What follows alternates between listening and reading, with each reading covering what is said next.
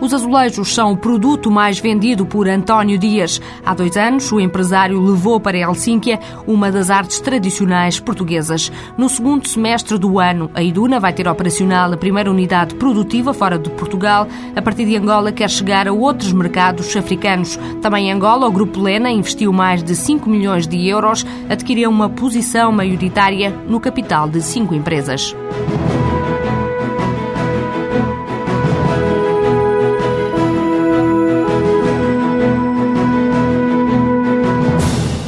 Negócio, o Grupo Lena entra agora no país nos setores da construção e obras públicas, automóvel, comunicação e turismo. O investimento foi superior a 5 milhões de euros. Joaquim Conceição, administrador do grupo, garante que ainda este ano o objetivo é triplicar a faturação atual das empresas e chegar assim aos 25 milhões de euros. Há mais de dois anos que o Grupo Lena está a estudar formas de reforçar a presença no mercado angolano, considerado essencial na estratégia de internacionalização. Nos objetivos estratégicos de internacionalização do grupo, identificados já há três anos, tínhamos aqui basicamente replicarmos na área internacional aquilo que foi a forma para crescermos em Portugal, eh, crescendo nos países onde nos dirigimos, principalmente os países onde se fala português e os países de leste, Bulgária e Roménia, íamos decidir crescer exatamente desta maneira, isto é, primeiro instalávamos a bandeira da Lena Construções, não é? a nossa área mais importante, e a partir das construções nós iríamos sucessivamente diversificando para as outras atividades que o grupo já prossegue em Portugal.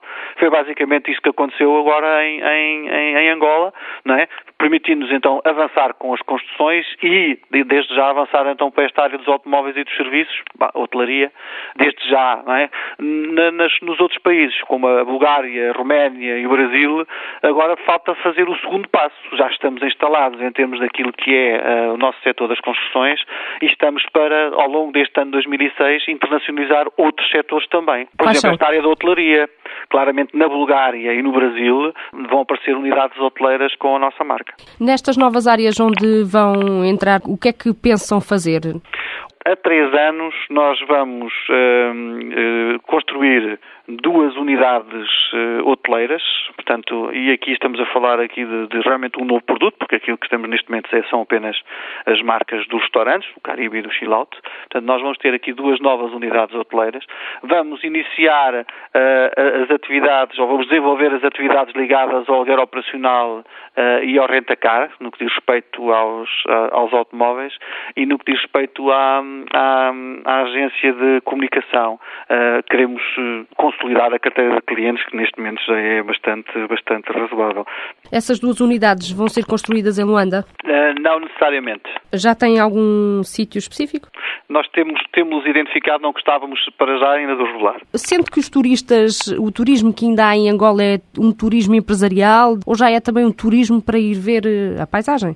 Aqui um conjunto de, de, de, de deslocações que são principalmente de interesse empresarial e muito menos hoje para ver paisagens. Ainda estamos longe e parece-me que aí sim uh, existe um potencial enorme para, para desenvolver uh, daqui para a frente. Quando, uh, quando as coisas estabilizarem ainda mais a todos os níveis, eu acho que aí existe um grande potencial de negócio para, para aproveitar e, obviamente, e nessa altura não gostávamos de estar fora. Em relação ao Estado, há qualquer tipo de apoio quanto ao desenvolvimento desta, destas áreas? Aqui o Estado angolano tem aqui um conjunto de incentivos para a instalação de investimento estrangeiro em áreas uh, onde estão particularmente carenciados, é? nomeadamente as áreas da, da, construção e em zonas que consideram também particularmente carenciadas. São incentivos principalmente ao nível de, de, assim, dos direitos aduaneiros, ou da redução dos direitos aduaneiros na, na, na, na, importação de equipamentos. No que diz respeito a outros apoios, eh, eles podem existir, neste momento não tenho eh, grande consciência deles. A parceria em Angola marca a estreia internacional da Lena Hotéis e da Lena automóveis, dois setores que Joaquim Conceição considera terem um grande potencial de crescimento. Na área do automóvel, por exemplo, a empresa passa agora a ser a representante da Lifan, uma marca chinesa de motos.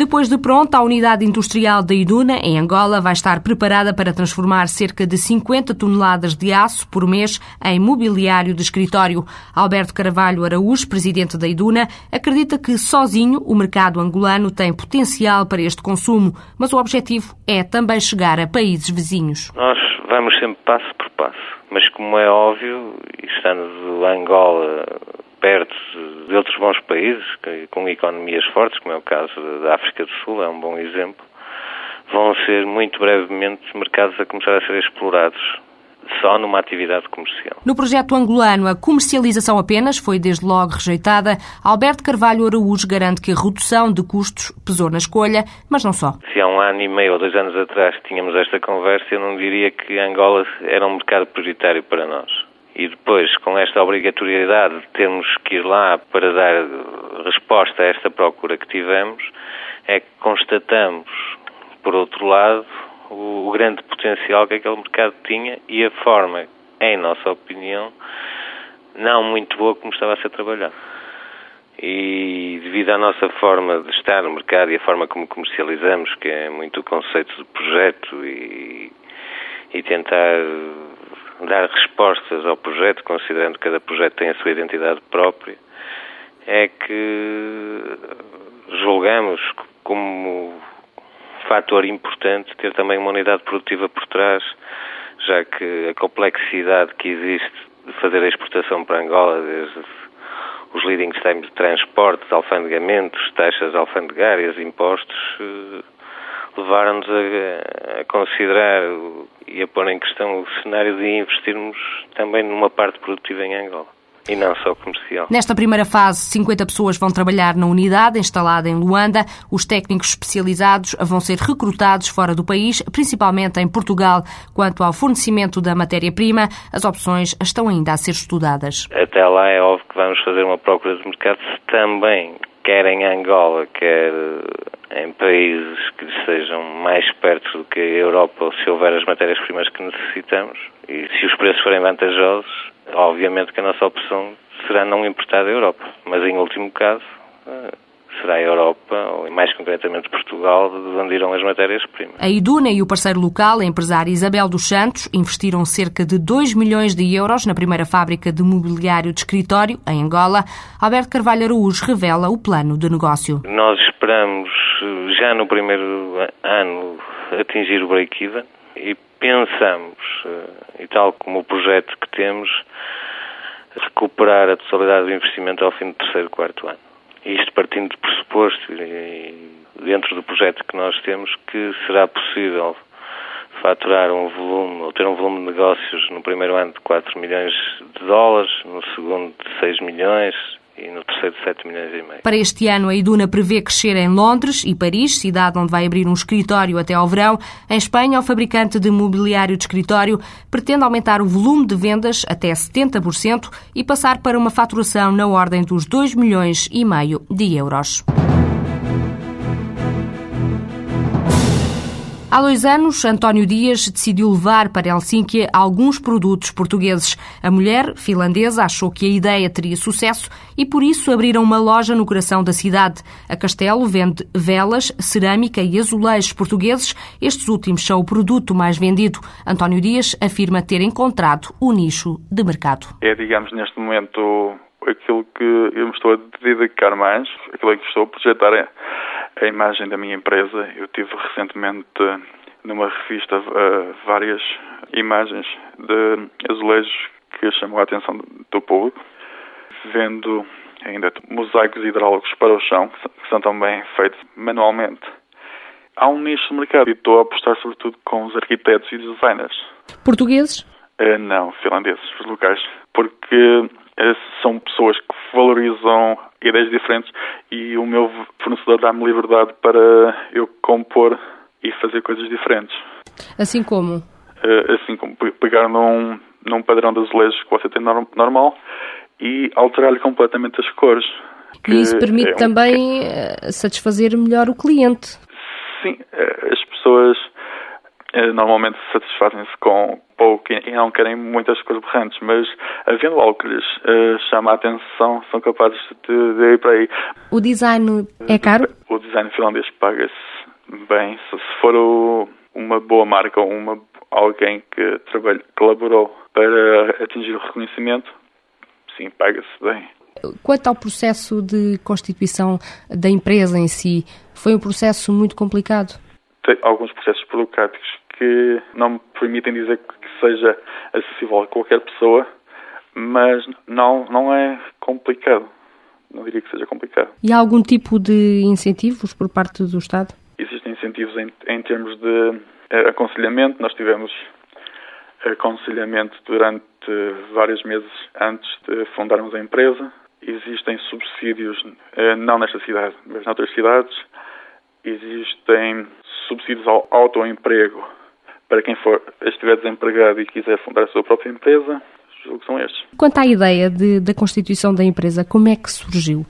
Bom, a ideia foi, surgiu da, da minha mulher. Ela tem um olho para isto. E sempre que visitamos a Portugal, ela pensava: pá, porquê é que isto não está à venda nas lojas lá do sítio? Eu depois comecei a trabalhar em Tampere, que é uma cidade que fica aqui a 200 km daqui. Fazia o quê nessa altura? Estava software. E na altura, foi no final que tivemos a nossa, a nossa terceira criança, ela começou a, a chatear-se porque eu saía de casa acho que já às 5, chegava perto das 7, ia dormir bastante cedo. Portanto, não, não tínhamos vida, porque eu fazia 400 km todos os dias de comboio. E então, na altura, uh, entendemos que o arranjo, o trabalho não se justificava, deixei o emprego e começamos a trabalhar nisto. Essa profissão que tinha ficou completamente de lado? Era, era basicamente um trabalho de recurso, porque como muitos dos portugueses que chegam aqui, eu tive dificuldade em encontrar emprego qualificado e então foi uma solução de recurso. Tenho área sou, sou de gestão, economia. Está agora também a estudar. Está a estudar o quê? Eu estou a fazer um mestrado em ciências económicas. Existe algum tipo de incentivos por parte do Estado para quem trabalha e estuda ao mesmo tempo? Uma pessoa que estuda tem um subsídio e eu uh, recebia esse subsídio atingindo um determinado rendimento a pessoa deixa de poder receber esse subsídio. E em relação aos produtos, aqueles mesmo tipicamente portugueses que têm na loja, é muito caro importar uh, esses produtos? Sim, fica aí à volta de 10% do custo dos produtos. E há muita curiosidade por parte das pessoas? Curiosidade há sempre. Agora, já outra coisa é as pessoas comprarem ou não. É? E ainda se ouve fado na sua loja? Não. Eh, não, eu costumo ouvir, mas depois uh, deixei-me disso, pus o, o, rádio de lado e, entretanto, uh, deixei de pagar a taxa de, para ouvir a fado. mas como é que isso funciona? Para ouvir música nas lojas é preciso pagar uma taxa. Uh, basicamente, existe uma empresa que é a Sociedade Finlandesa de Autores que licencia o uso da, da música, tanto numa loja como num local de trabalho. E paga só um metro quadrado. Mas tem que ter um sistema próprio? Não, não, não. Aliás, ninguém veio pedir qualquer confirmação. Se eu, se eu quisesse passar a música da mesma sem pagar, passava. Mas depois há o problema um da fiscalização, é? Pode haver, mas nunca ninguém veio fiscalizar ou perguntar pela licença ou se eu tinha autorização. Então quer dizer, as pessoas pagam eh, quase por uma questão de princípio? Sim, também é uma questão de reputação, não é? Porque se eu fosse apanhado sem ter licença, provavelmente a mim, uma pequena loja com, com um nome exótico, não me afetaria muito, mas se fosse uma empresa maior, a reputação é, funciona como um dissuasor. Ainda que sem música, as cores dos azulejos da loja Castelo em Helsínquia continuam a chamar as atenções de quem passa. Apesar de terem menos procura que as peças de design, António Dias garante que vieram para ficar.